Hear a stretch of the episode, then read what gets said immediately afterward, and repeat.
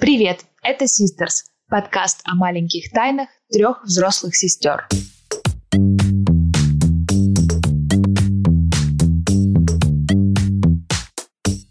Я Алина, старшая сестра, турагент. Работаю дома. У меня есть муж, сын и дочка. Я садовод-любитель в поиске новой профессии. Я Эвелина, чуть младше Алины, работаю кондитером и временно живу в глуши. Отбиваюсь от вопросов о замужестве и продолжении рода. Я младшая сестра Лера, переехала в Киев, чтобы стать журналисткой, а вместо этого продаю фотографии в интернете. Живу с мужем, кошкой и корзиной для сортировки мусора. Привет! Всем доброе утро. Доброе утро. Как вы себя чувствуете после нашего вчерашнего отмечания? Ой, прекрасно, прекрасно. У нас вчера был корпоратив подкастный онлайн. Да. В честь выхода десятого эпизода подкаст. И пусть до пятого эпизода их слушать невозможно из-за странного звука, но зато... Отметить мы должны были. Ну и вообще, мне кажется, мы за 10 эпизодов, во-первых, привыкли, вошли в ритм, выработали уже себе ритм. Мы последние несколько эпизодов пишем четко, ну, за неделю до выхода, успеваем все вовремя. И научились более-менее как-то монтировать. Вообще все это стало проще гораздо, да? Да, кстати, у меня вот последний монтаж занял вместо 8-10 часов до этого. В этот раз я смонтировала за 6 часов. Ничего себе. А я вообще предыдущий монтировала, ну, когда вот была дома у мамы в гостях, как бы в таких условиях, но ничего, как-то справилась. И еще, мне кажется, ну, мы как-то свою речь стали более правильно выстраивать. Все-таки не зря мы делаем эти упражнения замечаем свои ошибки, свои какие-то слова-паразиты, которые постоянно говорим, э, стараемся от них избавляться. Поменьше плямкать. Мне кажется, вот если, да, прослушать первые выпуски и вот ближе вот к последним, э, то разница очевидна. Надо будет, кстати, потом попробовать послушать первый или второй. Ой, ну там главное, послушать-то можно, но нужно как-то от звука абстрагироваться. Но с другой стороны, это же наоборот классно, ну, послушать и посмотреть, как мы изменились. А через еще 10 выпусков или там 20 выпусков, я думаю, мы будем слушать этот выпуск и будем все равно замечать, что у нас стало лучше. Ну да, хорошо, что мы их оставили, не стали их выкидывать. Там, в принципе, темы очень интересные. Как, ради темы еще тоже стоит их оставить, потому что, ну, вдруг у кого-то хватит смелости да. э, их прослушать. Но на самом деле все же с чего-то начинают. Тем более, что мы совершенно не имели никогда никаких отношений со звуком, чтобы уметь как-то... Ну да, от слова ноль. Да. Или от слова совсем. Да. И при, при отсутствии э, там дорогой техники, микрофонов и каких-то там еще вот этих специальных штуковин, я думаю, что все равно мы нормально справляемся. Да. Да. Поэтому, пожалуйста, поставьте нам пятерочки в том приложении, в котором вы нас сейчас слушаете. Мы вам будем очень благодарны. Это будет, как знаете, как признание труда людей, которые попробовали что-то начать абсолютно с нуля и не побоялись. И мы сейчас, как профессиональные подкастеры, в начале выпуска сказали про звездочки. Вау, а я и не знала, что профессиональные подкастеры так говорят. То есть мы теперь что, профессиональные подкастеры в том, что вы сказали про звездочки? Эля, сегодня, Эля, сегодня будешь идти на работу в цех по селу, и тогда знаешь, иди гордо, потому что ты теперь Профессиональный подкастер, елки-палки. Уже сама фраза «будешь идти на работу в цех по селу» звучит максимально гордо. Это чтобы передать атмосферу просто. Ну что, мы сегодня решили поговорить прям специально на тему интересную, тему неудавшихся бизнесов, которая всплыла у нас в процессе прошлого эпизода, когда мы говорили про деньги и уже, наверное, когда мы выключили микрофоны, мы обсуждали какие-то возможности дополнительного заработка, и всплыла эта тема. И у нас у всех у троих есть какой-то разный опыт разных бизнесов которые уже закончились. Баба Яга в лице Алины вам сейчас все испортит. В смысле? Потому что у меня с утра отвратительное настроение. И у меня нет вообще настроения говорить на эту тему. Я могу кратко что-то рассказать. То есть вы будете больше рассказывать, а я просто кратко опишу. Потому что, ну, короче, я могу рассказать о другом факапе своей жизни в качестве матери. Ну, давай рассказывай. Нам сегодня Матвей с утра, как всегда, устроил вырванные годы. Ну что он устроил? Вырванные годы. Э, пожалуйста, экшен, экшен пересказывай. Ну, то есть вы хотите окончательно, чтобы я вам отбила желание заводить детей? Вот окончательно и без Нет желания, нечего отбивать. Говори давай. Да ну что, короче, опять, в общем, начну с краткой предыстории. Все дело в гаджетах. Мы стараемся с мужем его ограничивать, то есть мы завели определенные правила на приставке вот этой вот, которая к телевизору, как она называется, не Sony PlayStation, да, или какая там у них. Он на ней играет по выходным, где-то по два часа. А еще у него есть планшет, и он на нем играет в будние дни, по вечерам, либо в послеобеденное время, после того, как он сделал уроки. То есть сделал уроки, если на, если на улице дождь, и он не идет э, гулять на улицу, то он играет на планшете. Недолго, опять же, там в пределах часа-полутора. Если он идет гулять, то он потом приходит домой, ужинает, и перед сном там где-то полчаса, минут сорок может поиграть. У нас такие правила. И потом я, как правило, этот планшет убираю и прячу на самую-самую высокую полку шкафа, чтобы его не смущать. То есть я уже давно поняла, что у него нет, он не может с собой совладать и пройти мимо планшета, если он лежит где-то на видном месте. Как я мимо конфеток. Да, и вот вчера я забыла убрать этот планшет. Он с утра уже вызвал подозрения, потому что он с утра был какой-то странно ласковый.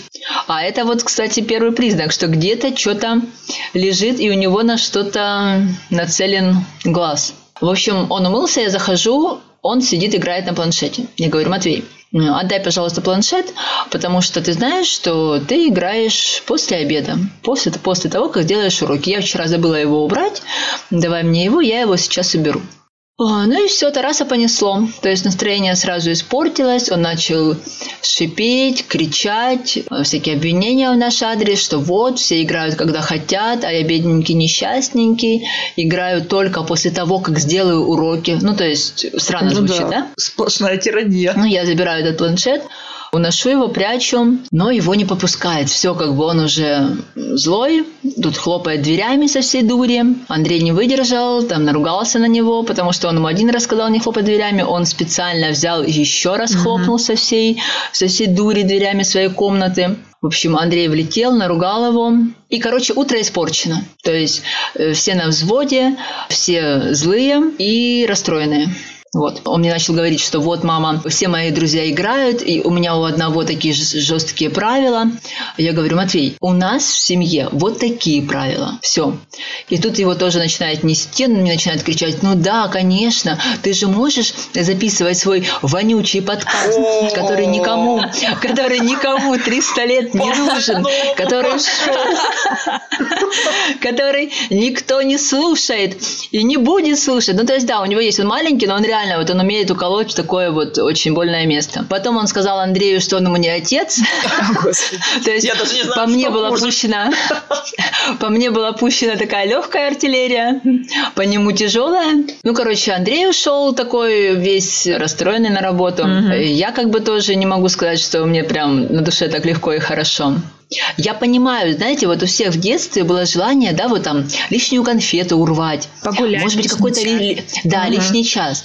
Но как обычно, да, вот как я понимаю, вот как я вспоминаю свою реакцию. Ну, не прокатило, значит, не прокатило. Вот так же в его случае. Ну вот, взял ты планшет, тут неожиданно вошла я. Ну все, да. Ну все, ну ну, не получилось. Ну, вот мама не забегалась, зашла и увидела. Ну, отдай уже, знаешь, как бы там молча. Ты же знаешь же, что не по правилам. Просто это вообще несравнимые вещи. Мы иногда пытаемся да, сравнивать, допустим, Матвея с нами в детстве. Но это несравнимые вещи, потому что наши родители, это было бы нереально, неприемлемо вообще никогда в жизни сказать папе, что ты мне не папа, сказать маме, что ты, ну там, допустим, подкаст mm-hmm. не писала, ну что-то там она же все равно делала. Что... Ну что типа там твоя вонючая работа, либо твое вонючее рукоделие, никому 300 лет не нужное, да. Да, я, да, я тоже не Невозможно представить себе, чтобы мы такое сказали. Вообще, вот просто никак.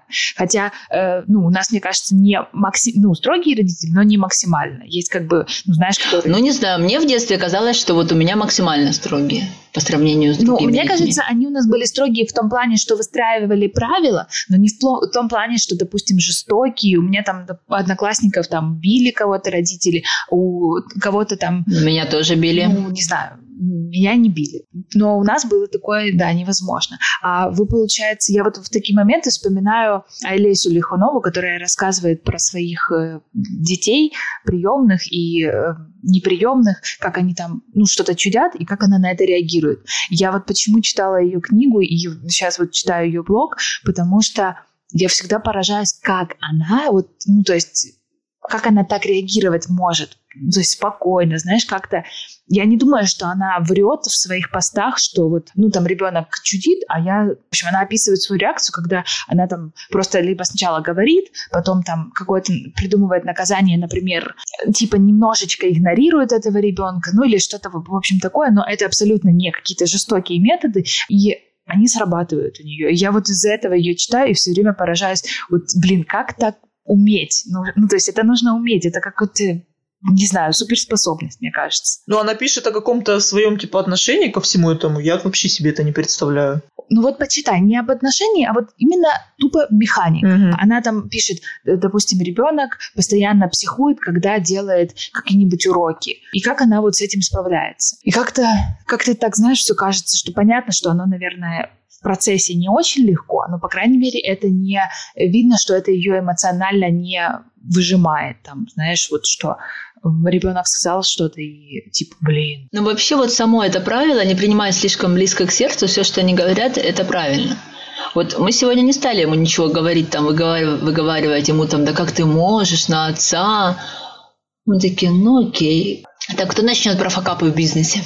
Не знаю. Давай с тебя. Просто, нет, я могу, конечно, но на самом деле рассказывать про факапы еще и в таком формате, типа, давай, начинай, говори, это не особо приятно. Ну, потому что это все-таки факапы. Когда рассказываешь об этом, ну, там, в шутку или ответом на какой-то вопрос, это проще. А так как мы готовились к эпизоду и написали, набросали, ну, то есть мы друг другу не рассказывали, но мы просто набросали тезисами, о чем вообще мы будем говорить, чтобы не забыть. Я собиралась рассказать о своем э, таком проекте, который я делала еще, когда работала журналистом, но это было уже на закате. Мне, видимо, было уже скучно просто работать. И я даже не помню, как пришла идея сделать школу журналистики для детей. То есть для старшеклассников. Ты расскажи, что ты же сама ходила в подобную школу, когда училась, да, в Феодосии? Да, когда, и как раз в Киев в это время переехала девушка, которая учила меня. Когда я была школьницей, она вела такую подобную школу в Феодосии. И я помню просто, какая это была интересная школа, хотя на самом деле дети не очень много туда ходили. То есть я помню, что э, в начале учебного года, когда открылась эта школа, туда ходило где-то человек 25. И в конце нас осталось буквально двое-трое, которые вот ходили постоянно. Ну, а скажи, эта школа была при газете, эта да? школа была при газете. На, нас в итоге потом приглашали туда на стажировку. Иногда в процессе учебы мы делали какие-то статьи, которые публиковались в этой газете. Но кроме того, мы делали еще такую учебную газету, которая вы слышите, как Сима мяукает? Нет, я не слышу Симу. Мне кажется, это будет слышно. Ну ладно. Мы делали еще учебную газетку, и суть была в том, что для этого нужно было действительно делать самим школьникам, делать фотографии, писать тексты, присылать их нашей преподавательнице на проверку, редактуру, э, там что-то дорабатывать. И в итоге эта газетка получалась, э, в принципе, довольно интересной для школьников. То есть там какие-то были актуальные для школьников темы, но, но весь затык был в том, что ее нужно было реально делать. А дети часто не хотят ничего делать. Им, знаешь, интересно, ну, просто по фану там походить, потусить, но все, сесть дома, это получается как домашка такая. И написать это уже было сложно. Я помню, э, ну, нам всегда было сложно вот вытянуть так, чтобы эту газету вообще распределить хотя бы на несколько человек. И в итоге ее делали вот двое-трое. А вот мне интересно, эта девушка, это была ее инициатива или это именно была инициатива редакции, и она как бы была там педагогом и получала зарплату от редакции? Зарплату она точно получала, по-моему, это был какой-то грант, но чья это была инициатива, я не знаю. Но для школьников это было бесплатно, и это, конечно, было прикольно. ну, хотя я ездила Феодосию, да, из нашего поселка каждые там два раза в неделю после уроков. Это было, конечно, сложновато. Но мне так было интересно и так хотелось, что я там была одним из самых э, посещаемых, ну, то есть кто больше всего посещал занятия. Иногда даже бывало, что я одна приходила. Представляете, я приехала, а больше никто не пришел. Ничего себе. А феодосийцы не, не пришли, да, которые живут? И, в общем, я не учла тот факт, что дети в основном не имеют ну, какой-то ответственности в том, чтобы там ходить, заинтересованности в том, чтобы вот именно... Не, подожди, расскажи по порядку. Вот смотри, ты сказала, что э, ты решила э, сделать такую же школу, либо подобную в Киеве, и как раз эта девушка, которая была твоим преподавателем Феодосии, тоже переехала в Киев да, жить я с семьей. Да, ей, естественно, вести эти курсы, потому что вести сама я не хотела. Во-первых, я э, не считала, что у меня достаточно квалификации. Во-вторых, мне кажется, что, в принципе, кого-то учить это вообще не мое. Просто мне, мне понравилась сама идея. Но ты взяла, ты взяла на себя именно организа- а, организаторский момент, правильно? Да, И в каком формате вы решили это сделать? Ну, в формате платных офлайн курсов. То есть это не онлайн, это офлайн. Мы нашли место, где проводили занятия, и, э, в общем-то, все могло бы быть неплохо, но в процессе уже я поняла, что я не хочу работать с детьми, потому что я не понимаю, как э, ну, можно их ну, заставить. То есть тут заставить не подходит, но просто вот когда эта девушка учила меня, меня заставлять не нужно было. У меня была какая-то сверхмотивация у самой. То есть в отличие от тех 20 человек, которые тоже изначально приходили на эти занятия. А в данном случае это были платные курсы для детей, то есть они заплатили, и даже это их особо не мотивировало, то есть они иногда пропускали и почти никогда не делали задания. Вот прям редко кто делал задания. А чтобы научиться, задания нужно делать обязательно, потому что это очень прикладная, прикладная вещь журналистика. Ну, я еще помню, что у вас было построено так, что вы приглашали сторонних спикеров, да, по каждой теме, а, которые детям что-то рассказывали про фотографию, про репортажи. Да, было несколько интересных очень гостей. Я очень рада, что мне удалось тогда их, эм, ну, их пригласить, и они согласились. И у меня была идея, вот как-то тоже так эти вещи все делаются на какой-то вот идее, потому что на самом деле не было каких-то оснований и не было финансовой какой-то подушки, чтобы Э, перекрыть какие-то моменты. В итоге, то есть я ничего не заработала на первом потоке, который мы сделали два, и на первом потоке я ничего не заработала, но вот я пыталась вчера вспомнить, был ли это минус и какой. Возможно, это был какой-то минус, но который я изначально, то есть я как бы закладывала какую-то сумму, чтобы у меня была страховка, ну, чтобы я могла оплатить преподавателю, по крайней мере, и аренду, и все такое. Вот точно не помню. Возможно, это был какой-то минус, но в такой, в рамках. А, возможно, в ноль.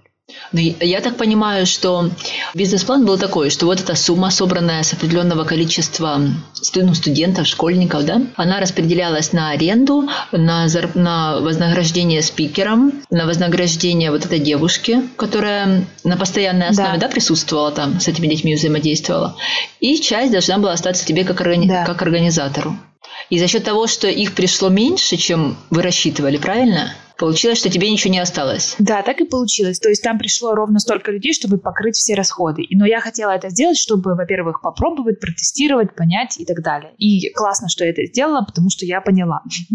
И, и я уже после первого раза не хотела продолжать, потому что вот, вот это отсутствие сильной мотивации у детей, то есть они приходили, возможно, им было интересно в будущем поступить на журналистику, но у некоторых это было как вариант, у некоторых это было, возможно, как какое-то ожидание, что это им поможет легче поступить. Но, но тут суть была не в том, чтобы им было легче поступить, а в том, чтобы на самом деле познакомить их с профессией. Так, а что было дальше? Второй поток? Второй поток мы сделали на платной основе, то есть изначально было понятно, что мы на этом заработаем. И я, и преподаватель. Это были бесплатные курсы для школьников, которые нам оплачивали. А, по-моему, перед выбором это была такая, как э, предвыборная акция одного из депутатов местного какого-то значения, да? Тогда, по-моему, не прям были скоро выборы. Ну, в общем, это один из депутатов, который, в принципе, довольно много делает именно в своем микрорайоне. И вот такая идея пришлась, в общем, ему как-то стало интересно. И мы сделали в одной из школ такую вот штуку. И понятно, что, естественно, я не выходила каким-то там э, путями, не искала этого депутата, чтобы вот он мне обязательно заплатил. Так просто получилось. Я рассказывала о том, что я это делаю своим знакомым, и мне предложили, потому что, ну, видимо, депутаты тоже находятся в поиске каких-то таких идей, чем задобрить народ. вот. Ну, я правильно понимаю, то есть, ну, понятно, что ты это все прикрыла, потому что тебе принципе, ты поняла, что вот эта вот сфера образования, особенно для, для школьников, тебе не интересна. А я правильно понимаю, что одна из проблем, вот, с которой мож, могут столкнуться люди, которые этим занимаются, что сложно, ну, сложно найти эту целевую аудиторию свой, среди этих школьников, правильно? Мне кажется, да. И сложно понять, какими инструментами рекламироваться, где их завлекать. Может быть, я просто не не умею это делать, потому что практически все я делала своими силами, и рекламу, и все. Ну и тогда же такого понятия, мне кажется, как еще ТикТока не было, где, по идее, можно было бы да, найти школьников. Э, Инстаграм был еще не настолько. Было. В ВКонтакте Нет? не сидели было все. Уже. Это без разницы, в какой mm-hmm. соцсети. Ну, я думаю, во-первых, это зависит от бюджета. То есть, если есть какой-то бюджет на рекламу, чтобы нанять э, да, маркетолога. Таргетолога, мне кажется, даже, а не маркетолога. Вот, то есть, если в целом делать это более глобально и иметь стратегию, я думаю, что это неплохой вариант. Но опять-таки, я не знаю, как люди, которые занимаются таким бизнесом, как они оценивают потенциал его, да, сколько на этом можно заработать. Не знаю, я, мне просто была идея, я понимала, что это вот мне близко, то, что я могу попробовать, и я попробовала. В целом я рада, что у меня был такой опыт, но на самом деле после этого я если, допустим, считать, что стоки это не бизнес, хотя стоки это бизнес, э, то вот что-то такое более физический, знаешь, ну вот что-то такое, где нужно прям вот вложиться или рискнуть, такого я больше не делала, потому что, наверное, все-таки есть какой-то страх. Хотя были идеи, но мы вот вместе с мужем тоже это обсуждаем, и чаще мы понимаем, что тут больше риска, чем выгоды. И поэтому нужно как-то, наверное, будет разок это преодолеть, и после этого уже будет легче снова что-то на- начинать.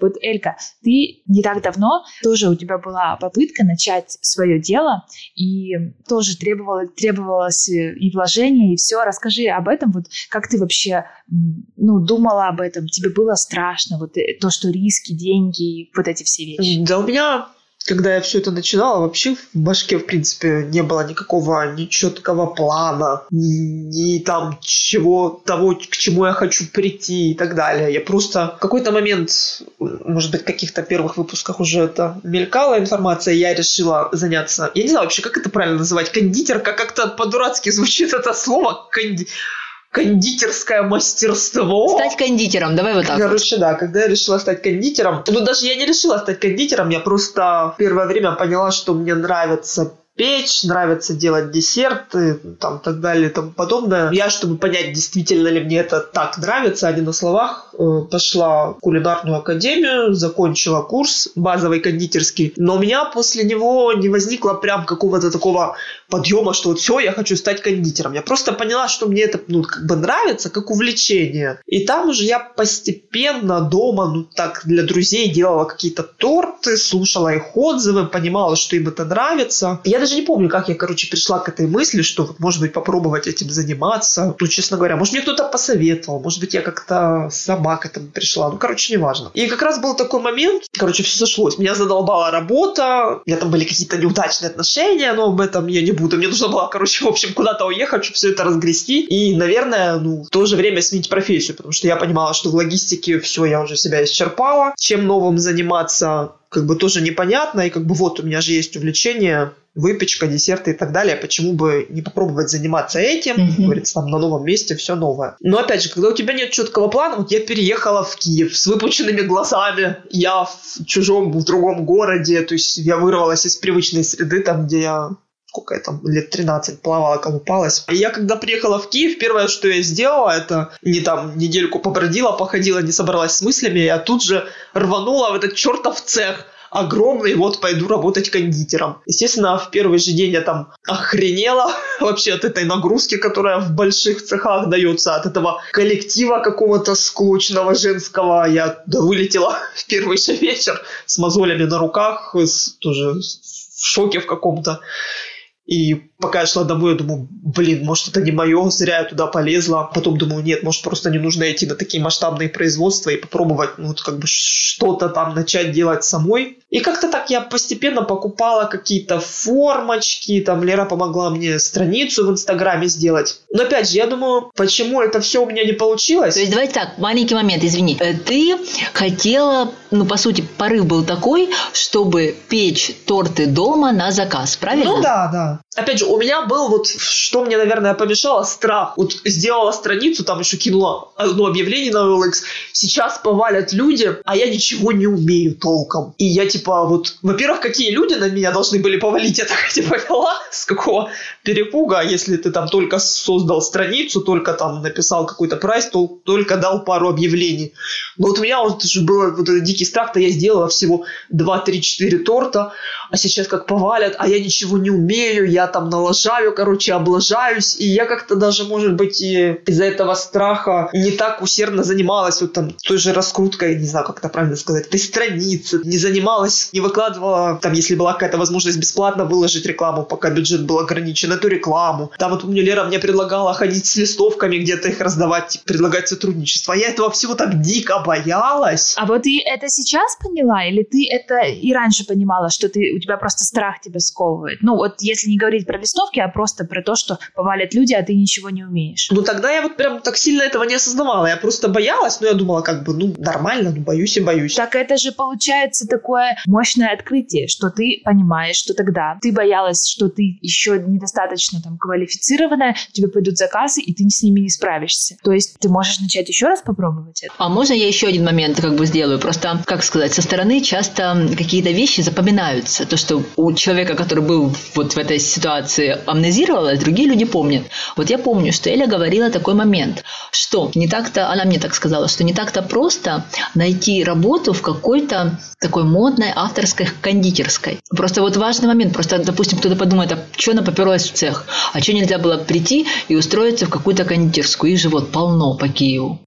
Ну да, их казалось Вот я помню, что, что я тебе сама задавала этот вопрос, и ты мне вот так ответила. Ну вот сейчас, оглядываясь и понимая, почему все это не сложилось, не получилось, у меня нет желания попробовать еще раз, потому что я понимаю, что мне как-то это доставляет какой-то, я не знаю, дискомфорт до сих пор. Вот я поработала, у меня уже есть какой-то опыт. Но тебе доставляет дискомфорт что? Какие-то организационные моменты? Потому что когда ты работаешь дома на себя, там же получается... Не нужно, нужно пахать, как в цеху. Но, с другой стороны, нужно считать рецептуру там. Нет, чтобы зарабатывать, тоже нужно будет как бы пахать в любом случае. Ну да, не так масштабно, как в цеху. Да, может, даже не так масштабно, как вот в этой кондитерской, где я сейчас работаю. Там же не такие уж прям огромные масштабы.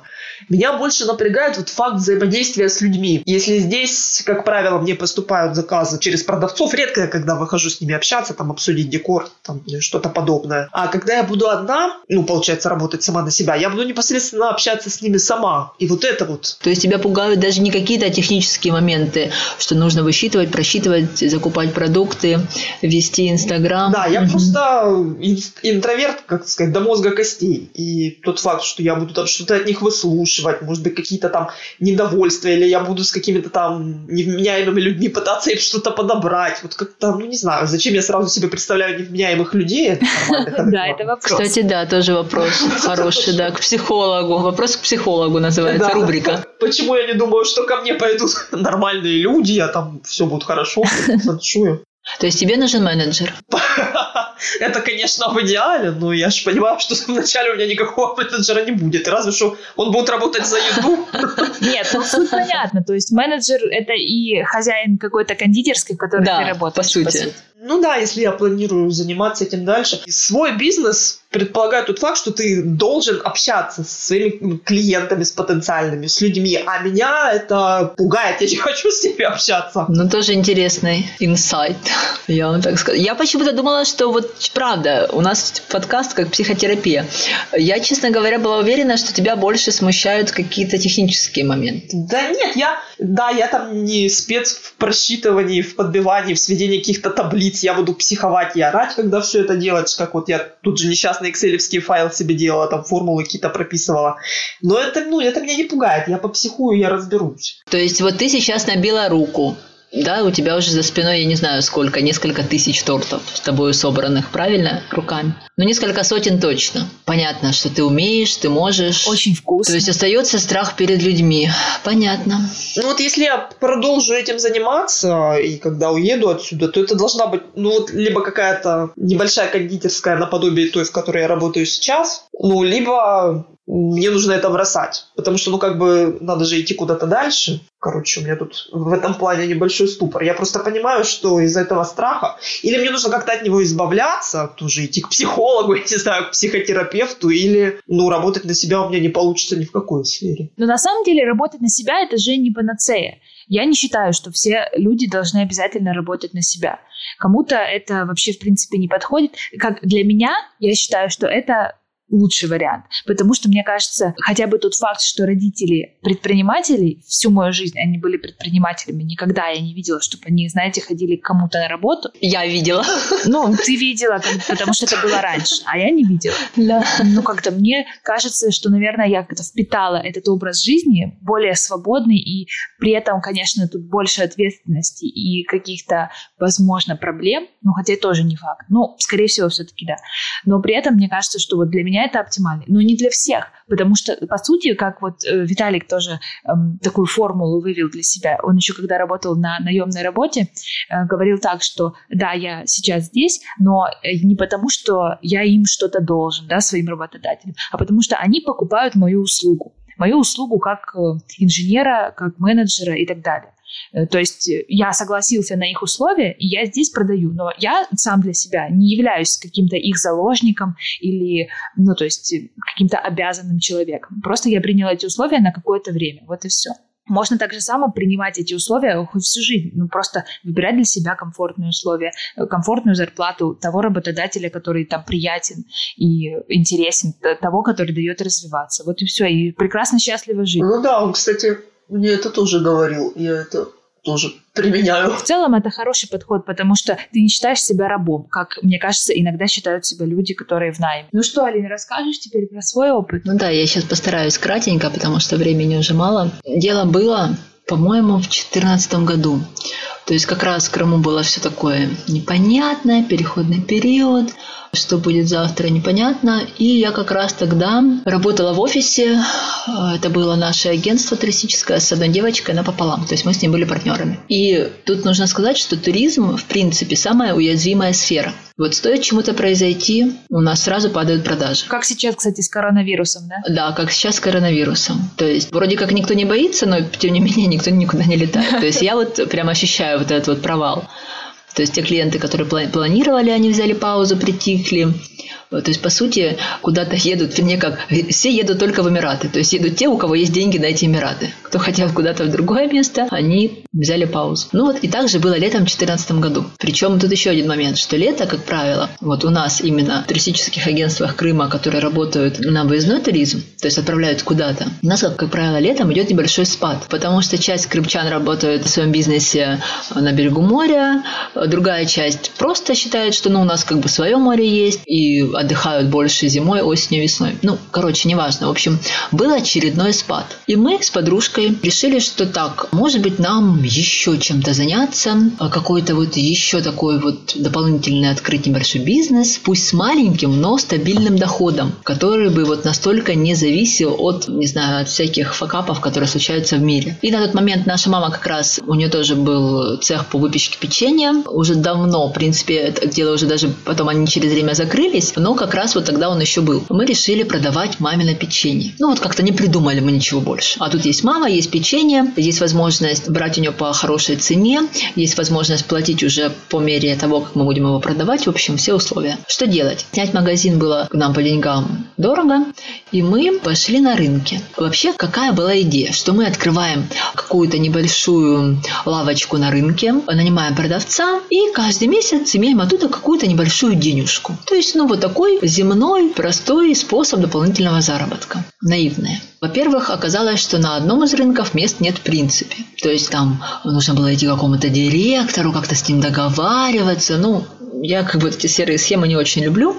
В итоге на втором довольно большом рынке у нас в городе место нашлось. Ну, такое себе место, но, в принципе, нормальное. Мы его сняли, и началась вот эта вся катавасия. То есть, во-первых, мы были не готовы к тому, что найти продавца – это очень сложно. Мы не могли, естественно, сразу пообещать какую-то большую зарплату, но все эти девушки, которые к нам приходили, ну, то есть была такая категория людей, которые, допустим, могли сегодня выйти, а завтра просто не выйти и не брать трубку, не отвечать на твои звонки. Понятно, что мы каждый день поначалу со всеми по очереди выходили вместе с ними. Ну, чтобы там что-то им помочь, объяснить, рассказать, подучить. Это первый момент. То есть они были абсолютно непредсказуемы. Выйдет она завтра либо нет. Потом они были очень амебные и аморфны. То есть, когда мы, допустим, стояли там и торговали сами, у нас была хорошая выручка. Стоило оставить продавца сразу в два раза ниже, потому что им ну, им было неинтересно. Они сидели там, ковырялись в носу, ничего не предлагали. Ну, как вот, как в любом, в любых продажах. То есть, неважно, что ты продаешь, печенье, пылесосы, машины. Нужно быть хорошим продавцом, да. Блин, это было так давно, честно говоря, уже не помню там какие-то детали. И, в принципе, получилось, что мы со временем поняли, что нужно там